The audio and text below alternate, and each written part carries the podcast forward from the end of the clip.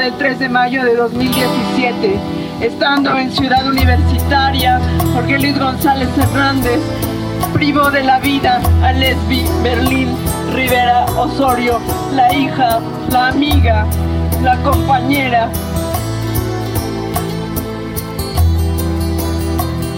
Una caseta telefónica fue el lugar donde dejaron tu cuerpo. Tenías 22 años cuando te quitaron la vida y también tenías sueños, aprendías idiomas, te gustaban las artes plásticas y el deporte. Lesbi, las autoridades dijeron que te había suicidado, pero siempre supimos que fue feminicidio y al final se demostró. Ahí, en esa caseta dejaron tu cuerpo, pero acá, donde ya no puedes estar, dejaste plantada la semilla de una lucha, el hito de una ola que no se detuvo ni siquiera en medio de una pandemia, la chispa inicial de un fuego que hasta hoy nadie, nadie ha podido apagar. Ser mujer es delito, llorona,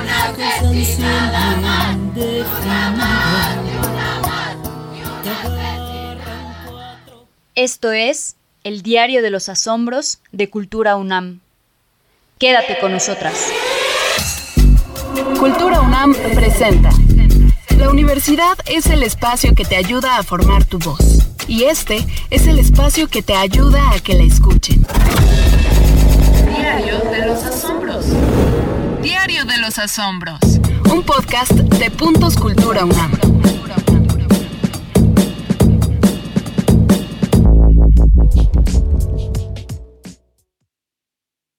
El feminicidio de Lesbi Berlín fue un acontecimiento que marcó un antes y un después, tanto para su familia como para una generación de mujeres de la Universidad Nacional Autónoma de México y de otros rincones del país, que vieron en Lesbi la urgencia de organizarse, de nombrarse, de combatir y de decir en voz alta y desde donde pudieran cada rasgo de esa violencia que hoy sabemos es violencia machista.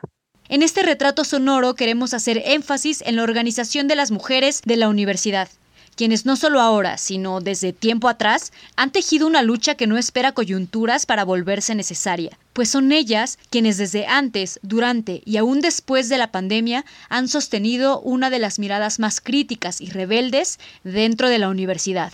En esta primera parte escucharemos algunas de sus voces y sus historias de lucha en una época clave para entender la protesta en pandemia y después de ella.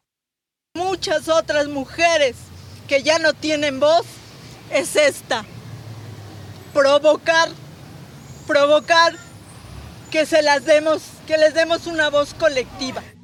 Diana Russell y Jill Radford fueron las primeras en utilizar el concepto femicidio para el contexto moderno, definiéndolo como el asesinato de mujeres en manos de hombres por el hecho de ser mujeres. La forma más extrema de un continuo de violencia que se expresa en todas las esferas de nuestra vida, sin embargo, autoras como la mexicana Marcela Lagarde hicieron aportes al concepto, al observar la violencia particular en México en la década de los noventas, cuando la tasa de feminicidios alarmó a Ciudad Juárez en el norte del país. Para empezar, la también antropóloga propuso un cambio de femicidio a feminicidio, ya que citándola, el femicidio puede ser solo interpretado como el término femenino de homicidio. Pero esto nada dice sobre la construcción social que configura estos crímenes de odio.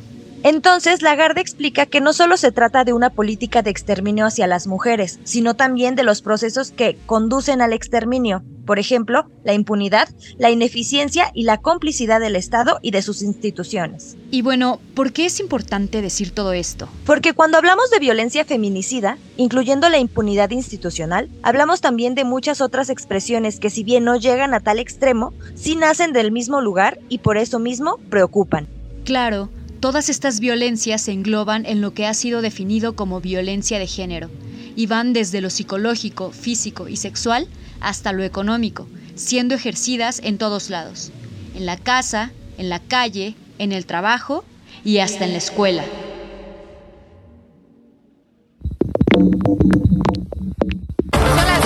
Minutos regresamos a la explanada de la Rectoría de la Universidad Nacional Autónoma de México, en donde se está llevando a cabo pues una concentración. Esto es parte de las múltiples denuncias de acoso sexual por dentro parte de, de la alumnas UNAM. que exigen lo que exigimos todas. Un alto ¿Qué al demandan? acoso Que sexual. sean atendidas Esto las es parte de de las múltiples denuncias de acoso sexual dentro de la UNAM.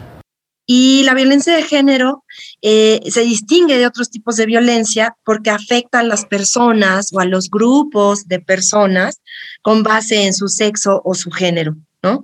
Y esto, este tipo de violencia puede incluir daños físicos, sexuales, psicológicos, patrimoniales, económicos o de cualquier otra índole. Entonces, claramente la violencia en razón de género es una violación a los derechos humanos porque perpetúa los estereotipos de género y niega la dignidad, la autodeterminación y el derecho al desarrollo de las personas. Y bueno, también se sabe que niñas, jóvenes y mujeres eh, somos las principales víctimas de la violencia en razón de género. Escuchaste a Ambi Guzmán Romero, especialista en estudios de género, feminismo, movimientos sociales y arte relacionado con la historiografía feminista. Y en ese sentido, con esta definición, eh, ¿cuáles crees que sean las principales manifestaciones de la violencia de género dentro de los recintos universitarios? Mira, eh, a partir de la investigación que hice, Se refiere a el protocolo para la atención de casos de violencia de género en la UNAM, una revisión cuanti y cualitativa de su impacto entre las y los estudiantes de Ciudad Universitaria, a tres años de su puesta en marcha en 2019. Ahí eh, detectamos varias cuestiones. Pues principalmente fueron acoso y hostigamiento, los, eh, los principales, o sea, primordialmente fueron las, las causales de violencia de género que se, se manifestaban. Algunas manifestaciones y ejemplos de violencia de género dentro de los recintos universitarios son chistes sexuales u obscenos, toma o difusión de fotografías y videos de carácter sexual sin el consentimiento de la persona, invitaciones, llamadas telefónicas o mensajes electrónicos indeseables y persistentes, seguir a una persona de la universidad, acecho, contactos físicos indeseados, tocamientos, insinuaciones u observaciones marcadamente sexuales, violación, exhibición no deseada de pornografía, pedir favores sexuales a cambio de subir una calificación, amenazar a una persona de reprobarla, bajarla de puesto o cuestiones similares si no se mantiene un contacto sexual, entre otros. De acuerdo con datos proporcionados por la Unidad para la Atención de Denuncias, UNAD, de la UNAM, de 2016 a octubre de 2019 se registraron un total de 1.104 quejas por violencia de género, de las que resultaron 991 presuntos agresores. Para su último informe, de octubre de 2020, el número de quejas ascendió a 1.486. Esto representa un 1.300% más que las registradas en los 13 años previos. Y la causa principal de estas quejas fueron el acoso sexual y el hostigamiento, aunque nuestra especialista enfatizó que pero también violencia de género en términos de cómo se estaba eh, atendiendo y cómo se estaba eh, resolviendo su existencia al interior de las instancias pertinentes. O sea, violencia de género no solo de tipo sexual, sino sobre todo institucional. en donde había una doble victimización, en donde se, se, se negaba que la situación manifestada por la alumna fuera eh, una, una causante de violencia de género, en donde se desestimaba porque si habías, tú ya habías denunciado a un profesor o a algún trabajador, eh, entonces, y, y volvías a hacer una denuncia, te decían, no, la del problema eres tú, no es la persona o no son ellos. Violencia institucional es una categoría presente en la Ley General de Acceso de las Mujeres a una vida libre de violencia tiene que ver con todos aquellos actos u omisiones por parte de las autoridades que obstaculicen o impidan la prevención, atención, investigación y sanción de las violencias contra las mujeres. Impunidad institucional, rasgo fundamental de la violencia feminicida, siguiendo la línea de la ya citada Marcela Lagarde. Las estudiantes han preferido nombrarlo como Pacto patriarcal, pactos patriarcales, pacto de silencio. Y aunque todo esto no sea un fenómeno reciente, fue a partir del feminicidio de Lesbi, del Me Too mexicano y de una coyuntura específica dentro de la universidad que platicaremos a continuación, que el acoso sexual, el hostigamiento y la impunidad institucional pasaron de ser rumores entre pasillos a convertirse en verdades públicas e innegables.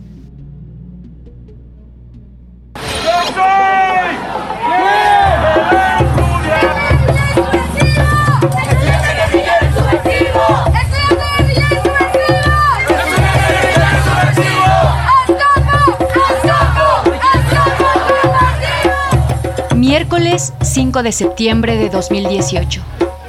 Eran casi las 3 de la tarde cuando el campo abierto que circunda la torre de rectoría en el campus sureño de la UNAM terminaron de arribar los casi 30.000 estudiantes unidos a una sola voz.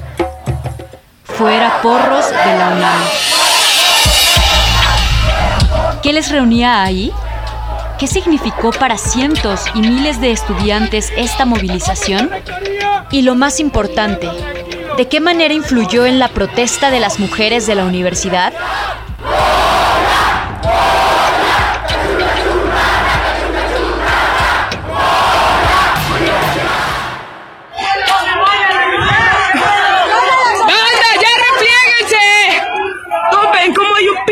De CCH Azcapo atacando a estudiantes. ¡Replieguense, banda!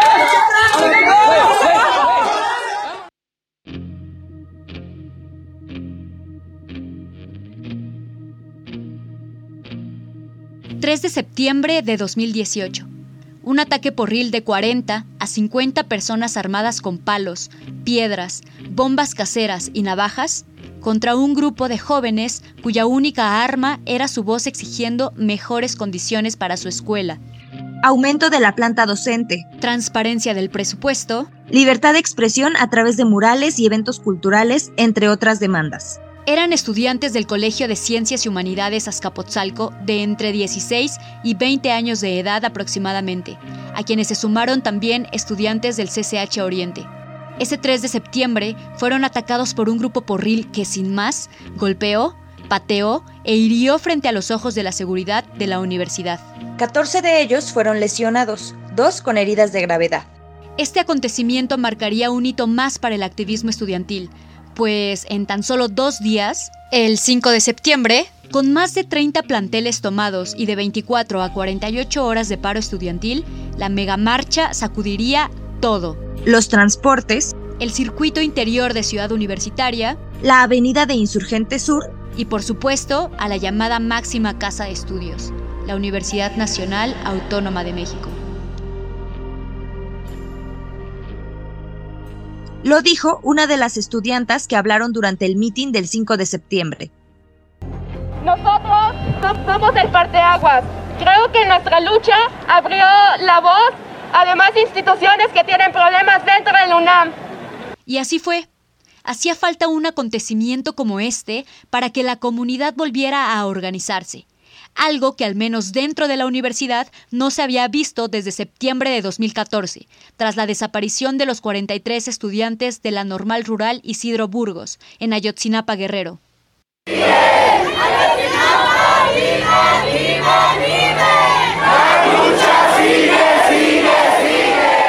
Hicieron asambleas, paros estudiantiles, crearon comitivas y redactaron sus propios pliegos petitorios. Sin embargo, en medio de todo esto, una ruptura entre grupos estudiantiles fue determinante para los siguientes años. Bueno, mi nombre es Zaira Alejandra Borunda Ortega. Eso no es lo que soy, pero es mi nombre. Eh, de profesión soy abogada. Bueno, pues me llamo Valeria, tengo ya casi 25. Em, soy Libra. Daira Borunda y Valeria son egresadas de la Facultad de Estudios Superiores Aragón y fueron unas de las estudiantas que presenciaron de cerca el movimiento estudiantil después del ataque porril, pero también su ruptura. Creo que em, cuando empieza este movimiento se hablan de muchas cosas, se, se realizó por temas en concreto que estaban sucediendo pero recuerdo mucho eh, el feminicidio de una compañera de CCH. Luego del secuestro y asesinato de Miranda Mendoza Flores, estudiantes del Colegio de Ciencias y Humanidades Plantel Oriente exigen mayor seguridad en las inmediaciones de la escuela.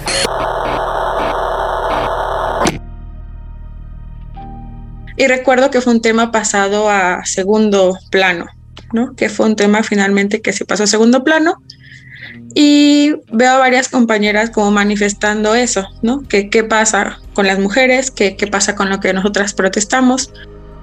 Incluso llegó a ver cómo callaban a algunas de las estudiantes que se manifestaron al respecto, porque... Se van a escuchar lo que se quiere como estudiantes de la UNAM, pero al parecer estudiantes varones, ¿no? Porque lo que las mujeres pretendíamos hablar en ese momento, muchas mujeres como de, bueno, ya que estamos aquí, ya que estamos aperturando temas y ya que estamos hablando sobre cosas que como estudiantes queremos hablar, queremos manifestar, vamos a empezar a hablar del acoso, vamos a hablar de lo que pasa como compañeras y entonces topo como como esto no, ¿no? Esto no se puede platicar, esto, o sea, sí nos estamos manifestando, o sea, sí es importante, pero esto no es tan importante, ¿no? O sea, vatos que tomaban cinco minutos para hablar como de sus, de sus consignas y de la organización y de los compas y tal, pero nunca se escuchaban a las mujeres. Sé que había temas que tenían que ver con acoso, acoso sexual, los profesores, compañeros, em, cosas que, por ejemplo, para nosotras eran súper importantes porque vivíamos todos los días y no se tocaban en las asambleas, ¿no? Esta situación no fue exclusiva de la FES Aragón. Una estudiante organizada en una de las facultades de Ciudad Universitaria y quien prefiere mantenerse en el anonimato como medida de seguridad, nos cuenta que dentro de las asambleas interuniversitarias de aquel año, se vertieron como unas partes de, eh, del pliego petitorio que era necesario considerar como la eh, seguridad de las mujeres. Y la respuesta fue, pues que era un tema secundario, que era un tema no tan urgente, que era un tema que no competía eh, específicamente a esas asambleas o a este tema en particular, porque bueno. Para ciertos grupos de estudiantes, las demandas de las mujeres debían relegarse a otros espacios.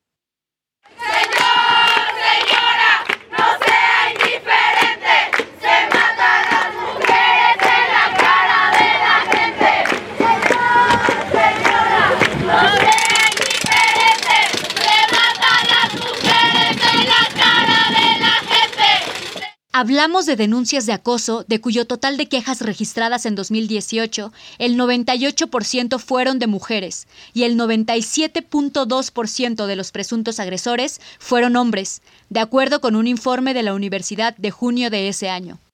Hablamos de violencia feminicida en un país donde, según datos del Secretariado Ejecutivo del Sistema Nacional de Seguridad Pública, asesinan aproximadamente a 11 mujeres a diario y donde los rostros de Lesbi Berlín Osorio en mayo de 2017, de Miranda Mendoza en 2018 y la desaparición de Mariela Vanessa Díaz en abril del mismo año, entre otros tantos, son muestra de que esta violencia también atraviesa las vidas de las estudiantas de esta universidad. Hablamos de violencia institucional que desde las oficinas jurídicas estancan las denuncias a los agresores por complicidad entre estos y las autoridades. Hablamos de comentarios violentos que pasan de largo porque vivimos en una sociedad donde es común nombrar como piropo lo que es acoso sexual y donde pasa nada o muy poco si alguien decide levantar la voz.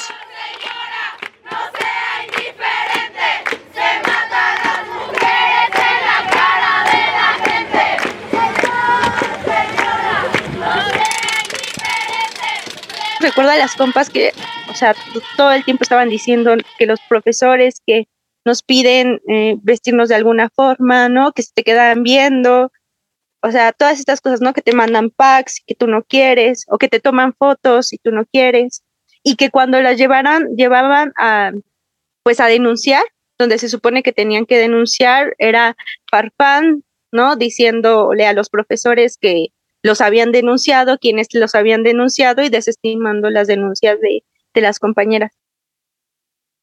Y empiezo a sentirme eh, transgredida por ese tipo de, cosas, ¿no? O sea, cosas que yo no me había cuestionado, que veo que algunas compañeras empiezan a manifestar, este, empiezan a resonarme y a decir como, mm, yo pienso eso también, esto me ha pasado también, no sé, a mí también me han acosado, yo también me he sentido insegura, yo también veo que estas prácticas están mal.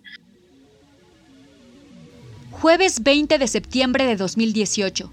Un flyer de fondo negro, con letras blancas y moradas. En la parte superior, un dibujo de mujeres alzando el puño y gritando convocaba a estudiantas, trabajadoras y académicas. Entonces encontrarse en la FES Aragón fue, fue súper importante, ¿no? Esa primera convocatoria que hicieron estas mujeres que asistieron a asambleas que usualmente eran convocadas por vatos y que dijeron, pues hay algo que no nos interpela, ¿no? De estas demandas que están haciendo y vamos, pues vamos a organizarnos nosotras. Y aunque yo no las conocía, pues me sentí como acompañada. Esta se convertiría en la primera organización feminista dentro de su facultad. Por otro lado, las alumnas en Ciudad Universitaria, frente a la exclusión por parte de los grupos mixtos, decían que... Y dijeron, no, esto es un tema urgente y es un tema que no nos están haciendo caso en esta movilización mixta, que fue el caso del ataque por él. Y eh, pues diciendo que eso fue el litus, ¿no? Porque pues encontraron muchas mujeres de otras facultades y también dentro de las demás facultades que estaban percibiendo pues esta necesidad. Desde antes, pero principalmente desde el 2018 y hasta la fecha, muchas mujeres se han ido encontrando, abrazando, compartiendo sus experiencias y viéndose reflejadas en las historias de las otras para hacer frente a las violencias dentro de los espacios universitarios. Mujeres organizadas de la Facultad de Economía. Colectiva Tofana. Pandora. Mofin. Mofa. Matriz en la FE Zaragoza. Mao y Violetas en la FE Aragón. Mofo. Brujas insurrectas de la FE Zacatlán. Feministas organizadas independientes del CCH Sur. Colectiva Las Juanas. Históricas histéricas. Rosas rebeldes de Prepa 3. Mopsi. Y la lista sigue.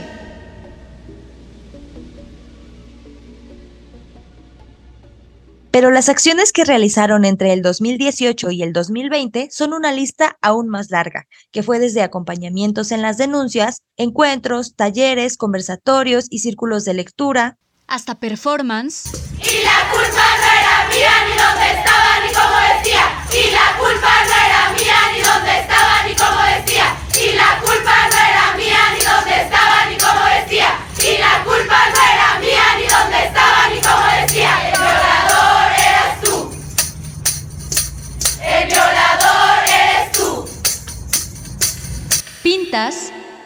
Este sujeto se llama Federico Arceo García. Es por eso la pinta. Así es, es por eso la pinta que tiene su nombre. Federico Arceo, abusador de menores, eh, profesor eh, de taekwondo. Este profesor se ha dedicado a abusar de sus alumnas, muchas de ellas menores de edad. Marchas y cacerolazos fuera y dentro de la universidad.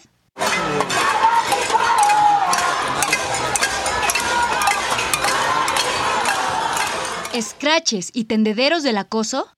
que son medios de denuncia inspirados en la obra conceptual de la artista Mónica Mayer, donde las mujeres escriben sus testimonios y los pegan en algún muro o los cuelgan con lazos justo simulando un tendedero de ropa. En muchos casos, se explicita la violencia vivida y el nombre del agresor. Para Daniela Cerva Serna, académica de la Universidad Autónoma del Estado de Morelos, consiste, además, en transmitir un sentimiento compartido de inseguridad e impunidad frente a la violencia y el acoso sexual. Esta acción permite a las mujeres verse reflejadas en la experiencia de las otras y nombrar, a su vez, violencias que no se concebían como tal.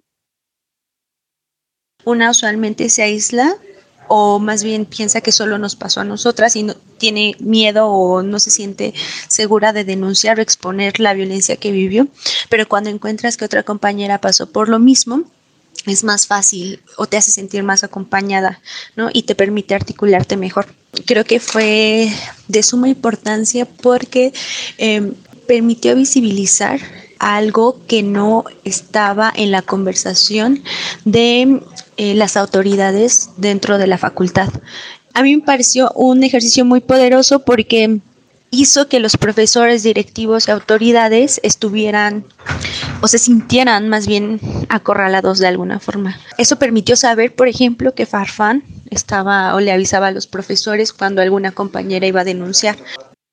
Otro ejemplo del repertorio de protesta similar es el escrache, que es una denuncia social en la que se señala públicamente a personas que hayan ejercido algún tipo de violencia, principalmente en su lugar de trabajo, estudio y demás. Un ejemplo fue lo realizado por una colectiva en FES Aragón en 2019, cuando tapizaron las paredes de los pasillos de la carrera de sociología con el rostro de un profesor que daba clases ahí.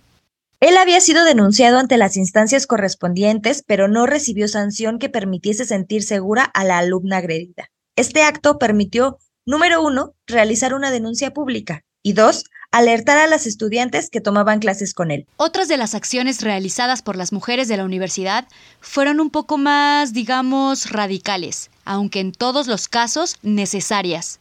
Hablamos de, por ejemplo, tomas de edificios de gobierno y paros estudiantiles. Paros estudiantiles. Por si no ha quedado claro, no estamos dispuestas a seguir compartiendo espacios con nuestros agresores. Y tan es así que nosotras, que sí creemos en las denuncias autónomas presentadas por nuestras compañeras, nos encargaremos de que su seguridad no sea vulnerada, ni dentro de las aulas, ni fuera de ellas, de las aulas, ni fuera de ellas.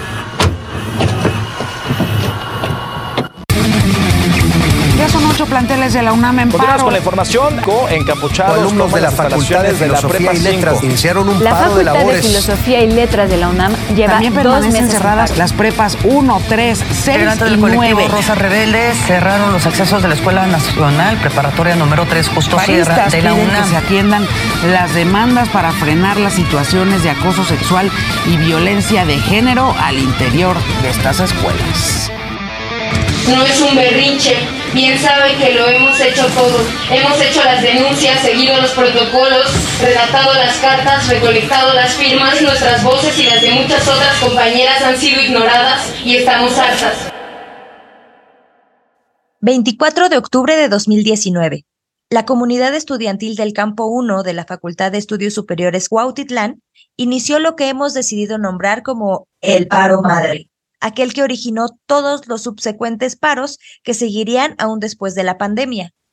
Generalmente se le atribuye el paro madre al organizado por las estudiantes de la Facultad de Filosofía y Letras el 4 de noviembre de ese mismo año.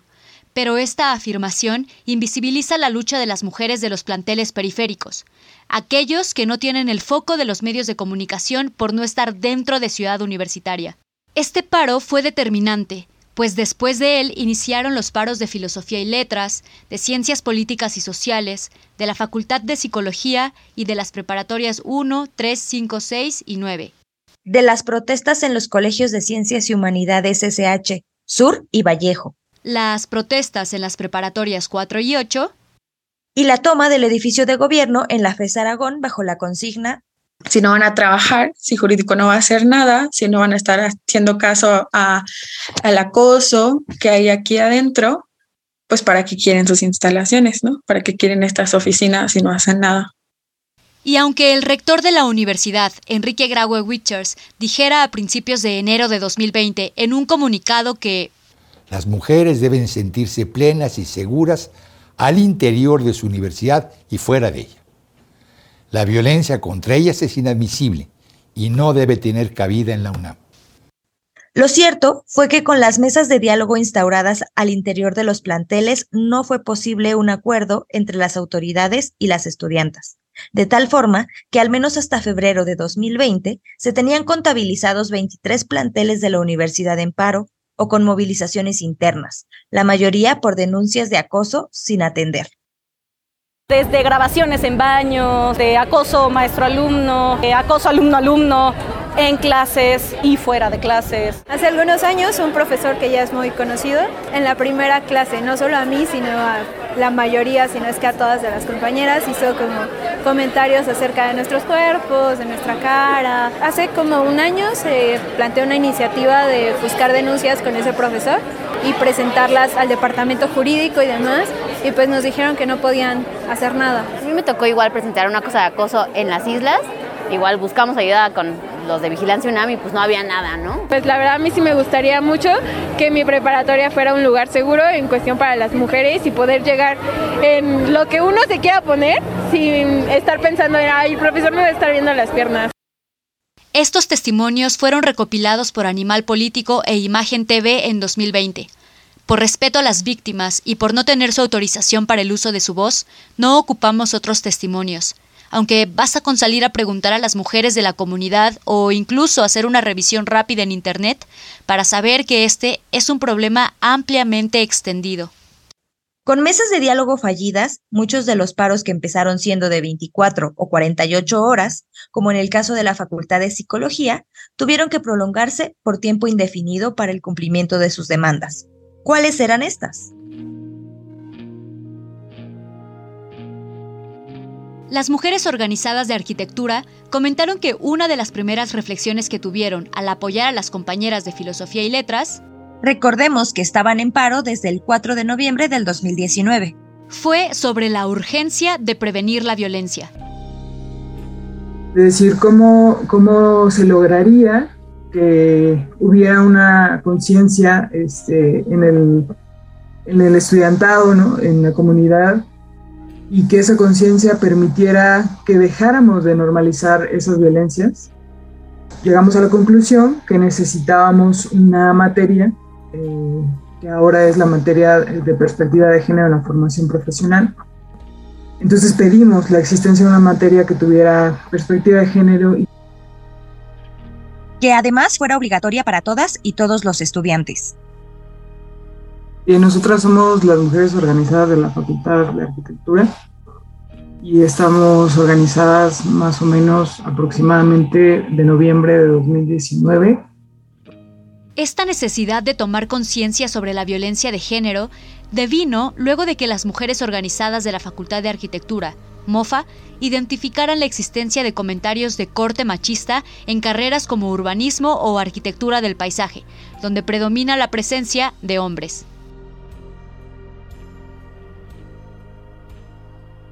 Quienes toman clases de construcción, eh, las compañeras mencionaban que había comentarios como, por ejemplo, eh, la construcción es para las mujeres, ¿no? Este, tu lugar es la cocina. A veces no son como frases, sino como actitudes que tomaban los docentes, ¿no? Eh, frente a los grupos, como de, no sé, eh, que siempre hubiera una mujer en los equipos, pues para que hubiera alguien que pudiera dibujar bonito, ¿no? O alguien que pudiera tomar nota, ¿no? Mientras los hombres como que eran los que llevaban como el trabajo, entre comillas, pesado de los equipos. Entre otras cosas que pedían, ellas y algunas otras colectivas fueron... Tenía que haber un taller de capacitación a toda la planta docente y a la planta eh, administrativa de la Facultad de Psicología. Sumamos otra petición que era la existencia de un programa de atención psicológica principalmente a, a estudiantes, alumnas que hubiesen em, vivido algún tipo de violencia machista, tanto adentro de la facultad como fuera. Tenía, había una carta de no, de no represalias, se tenía que garantizar la seguridad de todas las personas que habían participado en el paro. Y si bien cada facultad tenía sus propias exigencias, los puntos en común fueron los siguientes, los cuales mencionamos a manera de resumen. 1. Atención y seguimiento a todas y cada una de las denuncias por violencia contra las mujeres dentro de las facultades. 2. Destitución de los profesores y administrativos que cometieron estas violencias u obstaculizaron las denuncias. 3. Capacitación y talleres a docentes, administrativos, estudiantes y trabajadores con perspectiva de género o feminista. 4. Acompañamiento psicológico y especializado a las víctimas. 5. Correcta aplicación del protocolo para la atención de casos de violencia de género y mayor difusión del mismo. ¿Protocolo de género? Sí, en términos formales, un protocolo es un instrumento de actuación, en este caso, frente a casos de violencia de género, con el objetivo de tipificarla, investigarla y sancionarla. La primera versión se puso en marcha en 2016, en cumplimiento de un acuerdo firmado por el rector. Desde ese año y hasta el 2020 se han publicado solo cuatro informes anuales de su aplicación y una segunda versión gracias a la organización de las estudiantas. A lo largo de las protestas desde el 2018 y hasta la fecha, el protocolo ha sido un eje rector por muchas razones. Una de las principales es su propio desconocimiento, ya que en la investigación anteriormente citada del especialista Ambi Guzmán se menciona que en 2019, es decir, tres años después de su puesta en marcha, el 87.9% de los estudiantes encuestados no conocía este protocolo.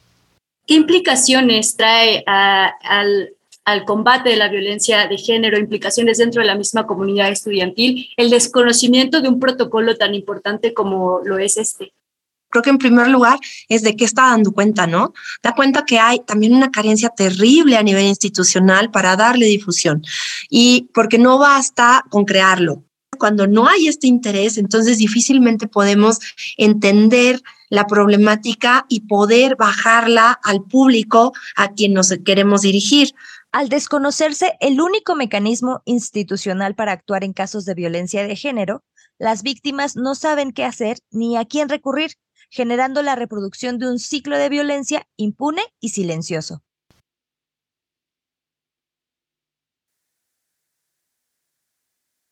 ¿Qué tenías que hacer? No había una difusión respecto a qué tenía que hacer, a qué se debía acudir y después el protocolo implicaba pues sanciones mínimas hacia los agresores o violentadores y a su vez tampoco eh, implicaba medidas de protección hacia las mujeres que estaban denunciando dentro de los espacios, ya sea, por ejemplo, ¿no? que fuera eh, su asesor de servicio social o su asesor de tesis, no, no tomaba en cuenta como todas estas condiciones eh, de poder en las que podían ejercer como alguna reprimenda contra las mujeres tanto la especialista como las mujeres organizadas coinciden en que quienes conocían el protocolo era porque de alguna u otra manera ya habían sido violentadas.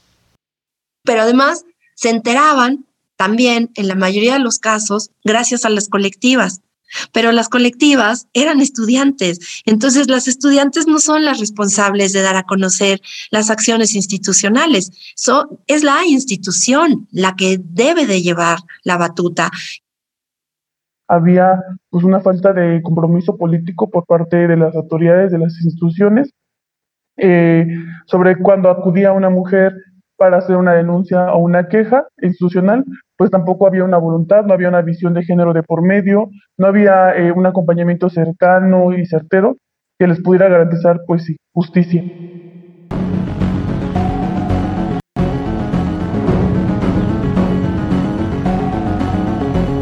principio de este episodio mencionamos que la violencia de género y feminicida está estrechamente vinculada con la violencia institucional, aquellos obstáculos que ponen las mismas autoridades cuando las alumnas denuncian.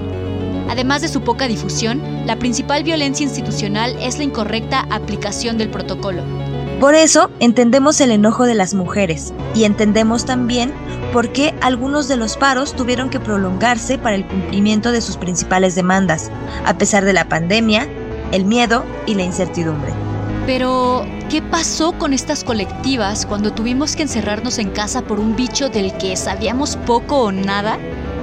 ¿Cómo resistieron frente a dos pandemias, la pandemia por COVID-19 y la pandemia de la violencia contra las mujeres? ¿O será que el encierro vino a desmovilizar esta lucha? No te pierdas el próximo episodio final de temporada. Gracias por llegar hasta aquí. Nos escuchamos pronto.